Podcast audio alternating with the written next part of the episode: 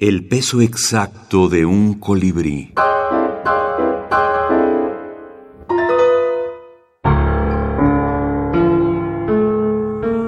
Los monstruos en la minificción. Metamorfosis. Gonzalo Llanos, escritor boliviano.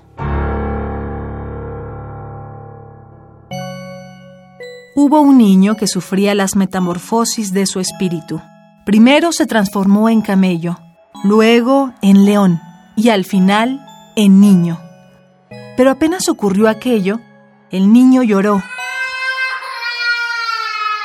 Una maldición lo había convertido en hombre. Un día, recorriendo caminos, encontró a un león a punto de convertirse en niño y le dijo, Cuando llegues a niño, huye antes de transformarte en hombre.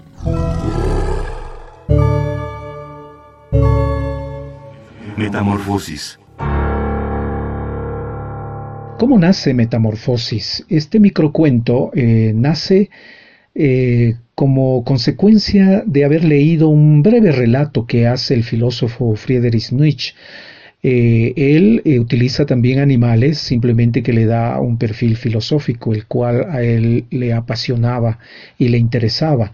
Entonces a mí me encantó la idea, tomé otros animales y le hice un giro. En este caso, mm, mi interés es que estos animales puedan dar una especie de llamada de atención a nosotros, a la sociedad, de que en ciertos momentos es necesario recuperar esas energías y esas formas que expresan los niños y que se traducen en la creatividad, la naturalidad, la gracia, el juego y la inocencia, que hoy en día son tan importantes rescatarlas.